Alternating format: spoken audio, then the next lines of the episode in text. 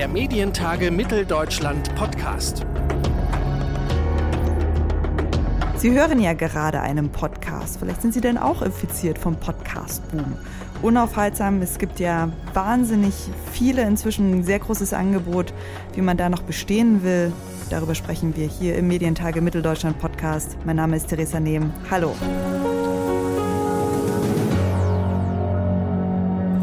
Lass mal einen Podcast machen.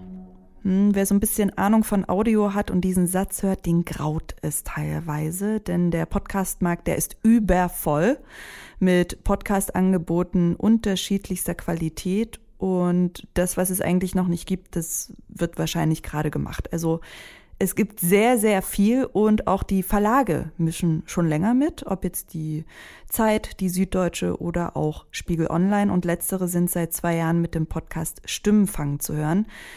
Wie finanzieren sich diese Podcasts künftig und wie entwickelt sich auch der Markt mit den ganz großen Playern, die da mitspielen? Meine Kollegin Eva Wittekind hat das mit Jasmin Yüksel besprochen. Die ist Co-Produzentin und Moderatorin des Politik-Podcasts Stimmfang. Herzlich willkommen, Frau Yüksel. Hallo, danke für die Einladung. Ich freue mich, hier zu sein. Wie viele Podcasts haben Sie denn selber abonniert? Ui, das ist eine sehr gute Frage. Das wechselt immer so. Auf jeden Fall sind es immer sehr viel mehr, als ich akut hören kann, weil auch leider mein Tag nur 24 Stunden hat. Ich glaube, die, an denen ich so mehr oder weniger aktiv dran bin, das sind immer so 20 bis 30. Und da gibt es dann immer mal eine Bewegung. Wenn mir wieder jemand was empfiehlt, dann abonniere ich das und merke, nee, das will ich unbedingt mal hören. Aber ich bräuchte offen gestanden mehr Zeit in meinem Leben, um all die Podcasts zu hören, die ich gerne hören möchte. Es gibt ja auch echt eine wahnsinnige Flut eigentlich an Podcasts. Also die Auswahl ist riesig. Der Branchendienst äh, Podcast Insights schätzt, dass es aktuell weltweit mehr als 700.000 Podcasts gibt mit insgesamt mehr als 29 Millionen Einzelfolgen. Also das ist eine Menge. Ähm, was meinen Sie, ist der Podcast Peak, wie es in den USA heißt, schon erreicht? Das ist eine schwierige Frage, auch eine gute Frage, aber ich hoffe, Sie jetzt nicht zu enttäuschen, wenn ich so ein bisschen diese ganze Diskussion auch so, so ähm, zumindest als sehr ja, fragwürdig mal einordnen würde. Also klar, wir schauen natürlich gerne und viel in, in die USA und vergleichen uns und schauen, was gibt's da schon für Entwicklungen, weil da ist der Podcastmarkt einfach schon viel, viel weiter. Es gibt schon seit längeren Jahren, seit mehreren Jahren dort viele Produkte, die ganz großartig sind gleichzeitig, und da muss man halt eben auch bedenken, in Deutschland sind wir da noch nicht. Da ist wirklich noch ein riesen Unterschied. Es hängt allein schon mal damit zusammen, dass ähm, wenn ich für englischsprachige Hörer produziere, das ist natürlich ein ganz anderes Publikum größenmäßig, als wenn ich einen deutschen Podcast produziere. Insofern, wir schauen dahin und wir vergessen, glaube ich, gerne so ein bisschen, natürlich sind wir hier in Deutschland, nur ist der Markt ganz anders. Da muss ich vieles noch finden und die Größenordnungen sind ganz anders. Von daher, ähm, bin ich ganz froh, dass Sie auch äh, vorhin über einen Boom gesprochen haben und eben nicht so über diesen Hype, weil das ist, glaube ich, eine Diskussion, die wir in so einem kleinen Kreis von Medienmachenden vielleicht führen sollten. Aber ich glaube, das ist, geht so ein bisschen vorbei an denen, für die auch wir über Spiegel Online unsere Podcasts produzieren, nämlich die Hörerinnen und Hörer. Und da gibt es, glaube ich, in Deutschland noch sehr, sehr viel Luft nach oben. Also hier äh, vor einem jungen Publikum, da bin ich relativ sicher, dass da viele dabei sind, die auch in ihrer Freizeit Podcasts hören oder schon mal gehört haben.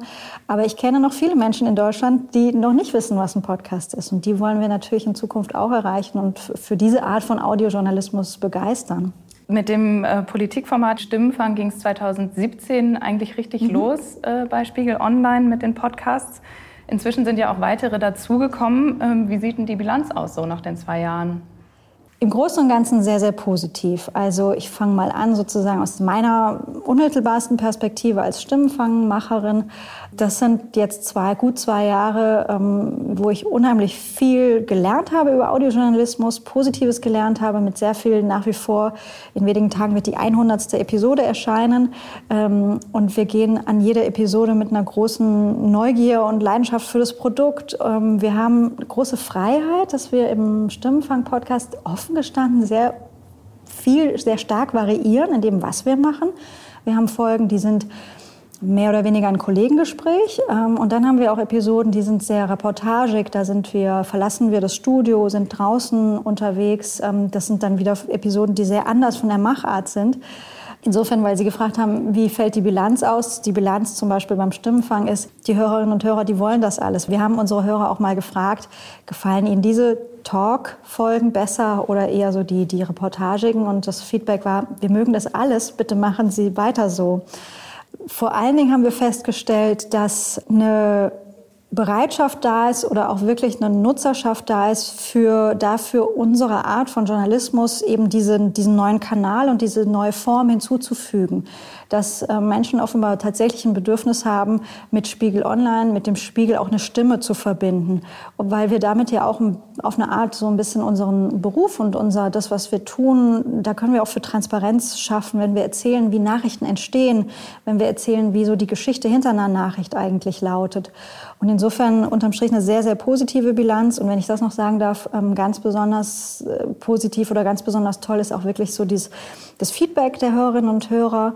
Ähm, wir bekommen viel Input auf unsere, auf unsere Podcasts. Das muss nicht immer bedeuten, dass ähm, da eine Mail kommt, in der wir gefeiert werden, sondern im Gegenteil, da sind auch Mails, heißt es, oh, der Punkt hat mir gefehlt oder warum haben Sie danach nicht gefragt?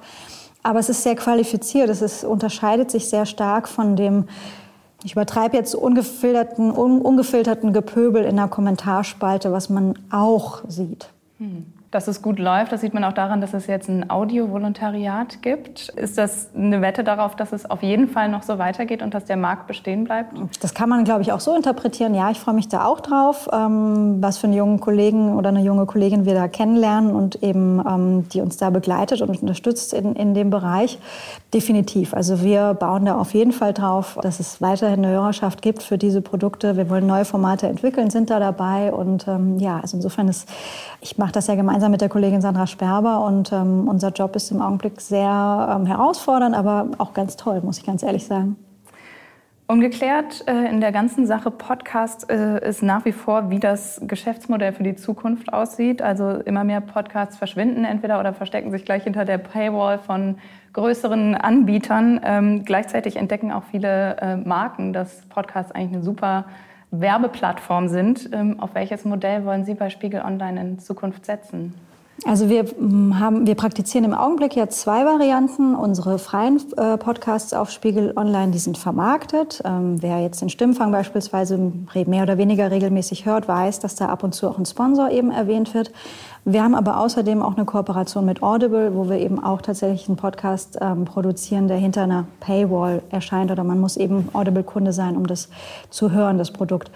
Insofern probieren wir da zwei Wege aus. Ich habe mir meine abschließende Meinung zu dieser ganzen Diskussion, ist das jetzt sozusagen das Ende der Unschuld in dieser Podcast-Branche, wenn da auch große Player auf den Markt kommen, wie beispielsweise Audible oder Spotify oder XYZ? Uiuiui, das macht jetzt das alles kaputt, diesen Zauber, diesen, dieses freien, demokratischen Internets, wo eigentlich jeder, sie, ich zum Podcaster werden kann. Das stimmt alles, aber ich habe mir meine abschließende Meinung noch nicht gebildet und ich würde definitiv nicht verteufeln wollen, was da gerade passiert, weil man muss auch ganz ehrlich sagen, ähm, wenn da Geld hineinkommt in, in diesen Bereich, muss es nichts Schlechtes sein, denn ein guter Podcast, der braucht Geld. Kann natürlich sein, dass ähm, Sie oder ich einfach so eine geniale Idee haben, die einfach so einzigartig ist und so gut für sich alleine funktioniert, dass ich mir jetzt halt ein Mikrofon für 100 Euro kaufe, mich zu Hause hinsetze, in meinen Kleiderschrank und da anfange zu aufzunehmen und das wird ein toller Podcast. Kann sein. Ist aber eher nicht der Fall. Das bedeutet gerade auch, ähm, ich kann nur für Spiegel Online sprechen, für uns als Haus ein Podcast von uns, der muss auch ein gewisses Qualitätskriterium ähm, erfüllen, was die Nutzer auch von unseren Texten, von unseren Online-Videos, von allem gewohnt sind. Das bedeutet, ähm, hier schließt sich der Kreis, ein guter Podcast kostet Geld. Wenn hier auch Geld für Macher sozusagen in den Markt reinkommt, muss es nichts Schlechtes heißen. Ich bin sehr, sehr gespannt, wo, wohin das führen wird. Ähm, werden wir sehen, dass sozusagen die besten, die großen Storytelling-Projekte, die großen Storytelling-Podcasts dann eben von Plattformen kommen, ähm, weil da auch Ressourcen in einem anderen Maße vorhanden sind? Oder werden wir sehen, dass letztlich doch so die Kreativität in einem freien Bereich sich durchsetzt? Da bin ich selbst auch gespannt. Yasemin Yüksel von Spiegel Online war das im Gespräch mit meiner Kollegin Eva Wittekind. Yasemin Yüksel betreut den Politik-Podcast Stimmenfang. Und in der nächsten Ausgabe treffen wir Jana Hensel. Sie ist Journalistin aufgewachsen in der DDR und mit ihr sprechen wir über das Bild der Ostdeutschen in der Gesellschaft und in den Medien. Und sie sieht da ganz klar Verbesserungsbedarf. Es gibt mehr Unterschiede zwischen Ost und West als Gemeinsamkeiten. Deswegen ist dieses, ist der Osten noch anders? Ich glaube, von, diesem, von dieser Formulierung müssen wir uns langsam verabschieden. Wie es besser werden sollte und was besonders in den letzten Jahren verkannt wurde am Osten, das erfahren Sie dann hier in zwei Wochen. Der Medientage Mitteldeutschland Podcast.